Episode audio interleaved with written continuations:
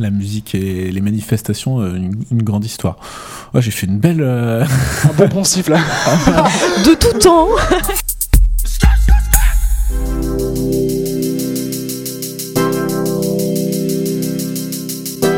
Au moins 197 personnes éborgnées, 2000 blessés et une vingtaine de morts.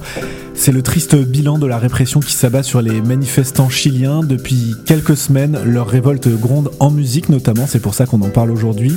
Au départ, c'était pour protester contre l'augmentation du prix des billets dans les transports publics. Bienvenue dans cul. Aujourd'hui, je suis avec euh, Emma et Tristan. Salut. Hello Euh, Il y a vraiment beaucoup de choses à dire sur la place de la musique dans les luttes chiliennes, donc il nous faudrait un SCU de au moins 4 heures. Euh, on a décidé de vous réduire ça à trois morceaux qui ont accompagné euh, la contestation euh, ces dernières semaines. Parmi ces morceaux, il y en a un dont Tristan va prononcer le Oh nom, qui est un morceau incontournable. El Pueblo Unido la Masela Vencido. Voilà, je le tiens. Et je commence à bien le on tenir. a bien fait d'enregistrer deux fois cette émission. C'est incroyable. Euh, donc ce morceau, il a été joué en fait par un orchestre symphonique euh, il y a 15 jours, donc 1,7 million de vues en 15 jours sur Twitter. Ça a été filmé, c'était mis sur les réseaux sociaux. Euh, cette vidéo, elle a été filmée dans la capitale chilienne, à Santiago. Et on y voit donc un orchestre symphonique devant la basilique des Sacrements. Ils interprètent d'abord le Requiem de Mozart. Ça, c'est en hommage aux victimes de ces mobilisations. Les victimes dont tu parlais euh, au début de l'émission, Léo. Et voilà, donc le Requiem de Mozart, c'est une des œuvres les plus connues qu'il euh, n'a jamais fini d'écrire. En plus, il est mort en l'écrivant. Certains considèrent que c'est son propre Requiem. Bref, le symbole est fort, c'est le Requiem des Requiem. On va écouter un tout petit extrait.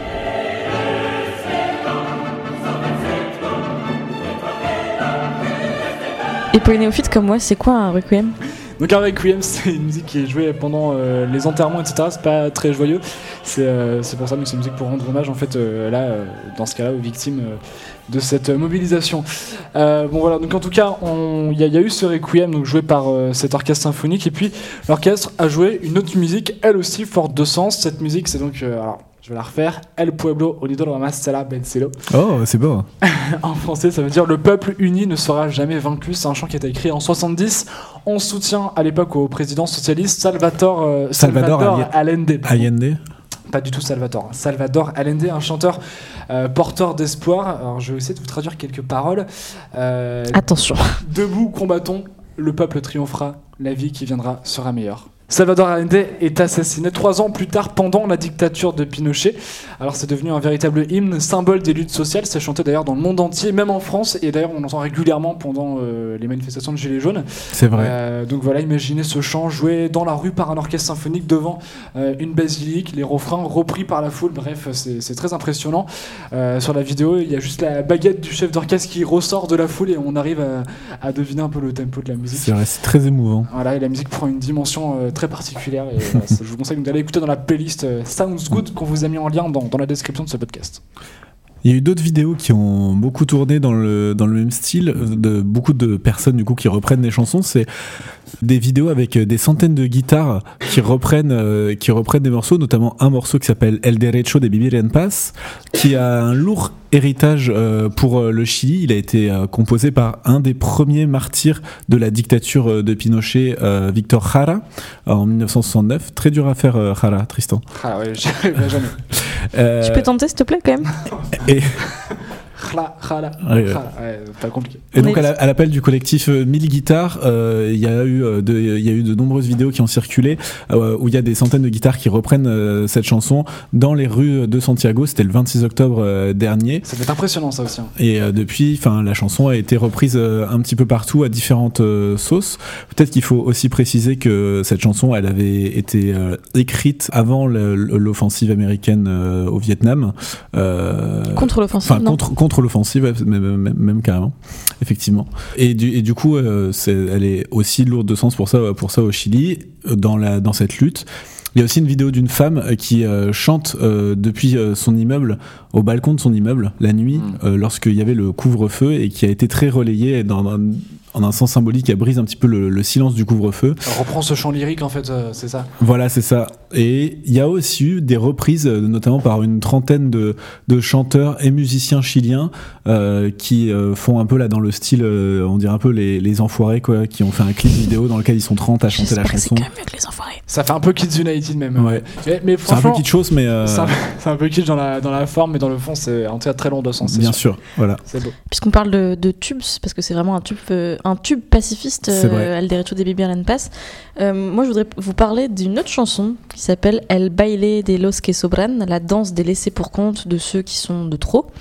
On s'éloigne un peu euh, direct, des mobilisations directes, mais Mais on est sur une mobilisation euh, numérique. numérique exactement. En fait, c'est une chanson qui a ressurgi le, le 11 octobre, si je vous dis pas de bêtises. C'est euh, en fait des hackers qui ont mis en ligne un site et euh, avec sur ce site des données personnelles des carabineros. Ah oui. Donc c'est l'équivalent de, notre gendarmerie locale en fait euh, au Chili. Et c'est eux qui étaient très présents euh, pendant les mobilisations. Bref, un site avec euh, toutes les données personnelles euh, des carabineros donc euh, et des, une carte. Euh, Avec avait- leur localisation. c'est ça, on voit des petites icônes de flics et en fait, C'est flippant un le- peu. Ouais, c'est super flippant. Euh, Il y avait leur, euh, le- leur localisation en fonction de leur adresse personnelle et puis avec une barre de recherche pour chercher leur nom, leur matricule, euh, voilà. Et avec c'était écrit en cyrillique, donc il y a des petits doutes comme quoi ce serait peut-être des hackers euh, russes. Ils se présentent comme tels en tout Ils se cas. présentent aussi. comme tel, ouais. Et c'est écrit en cyrillique, euh, partagé partout, la seule façon de savoir que le peuple gouverne et d'autres messages révolutionnaires. Euh, voilà, le- vous pouvez voir le site, mais il est, pour l'instant il marche pas trop. Ils ont eu des petits problèmes apparemment avec la police allemande. D'après ce qu'ils disent, oui. Et sur ce site, il y avait aussi une musique, donc la danse des laissés pour compte. C'est vraiment un, un, un tube au Chili euh, de la musique populaire euh, et un groupe qui est euh, vraiment le groupe de la contestation sociale sous la dictature de Pinochet. En fait, ils se sont fait censurer et tout, bref, tout, tout le bazar de la dictature. Et donc, cette chanson vient du troisième single, c'est le troisième single de l'album Pateondos Pierres du groupe Los Prisioneros. Euh, un- ça parle, pour ceux qui parlent pas espagnol, de croissance économique qui, qui oublie, la croissance économique qui oublie des gens, euh, aussi de- d'éducation et euh, de comment l'éducation est à l'origine des inégalités sociales en fait. Euh, voilà. Mais c'est vrai que ça a vraiment l'allure d'un tube par contre. Enfin. D'un tube vintage. D'un tube, ouais. Il y a des bons vieux synthés des années 80, mais bon, quand Ça on donne sait. bien envie de danser. Mais c'est très sympa à écouter. Je précise, Enfin- toutes ces musiques sont très intéressantes à écouter, même si on parle pas espagnol.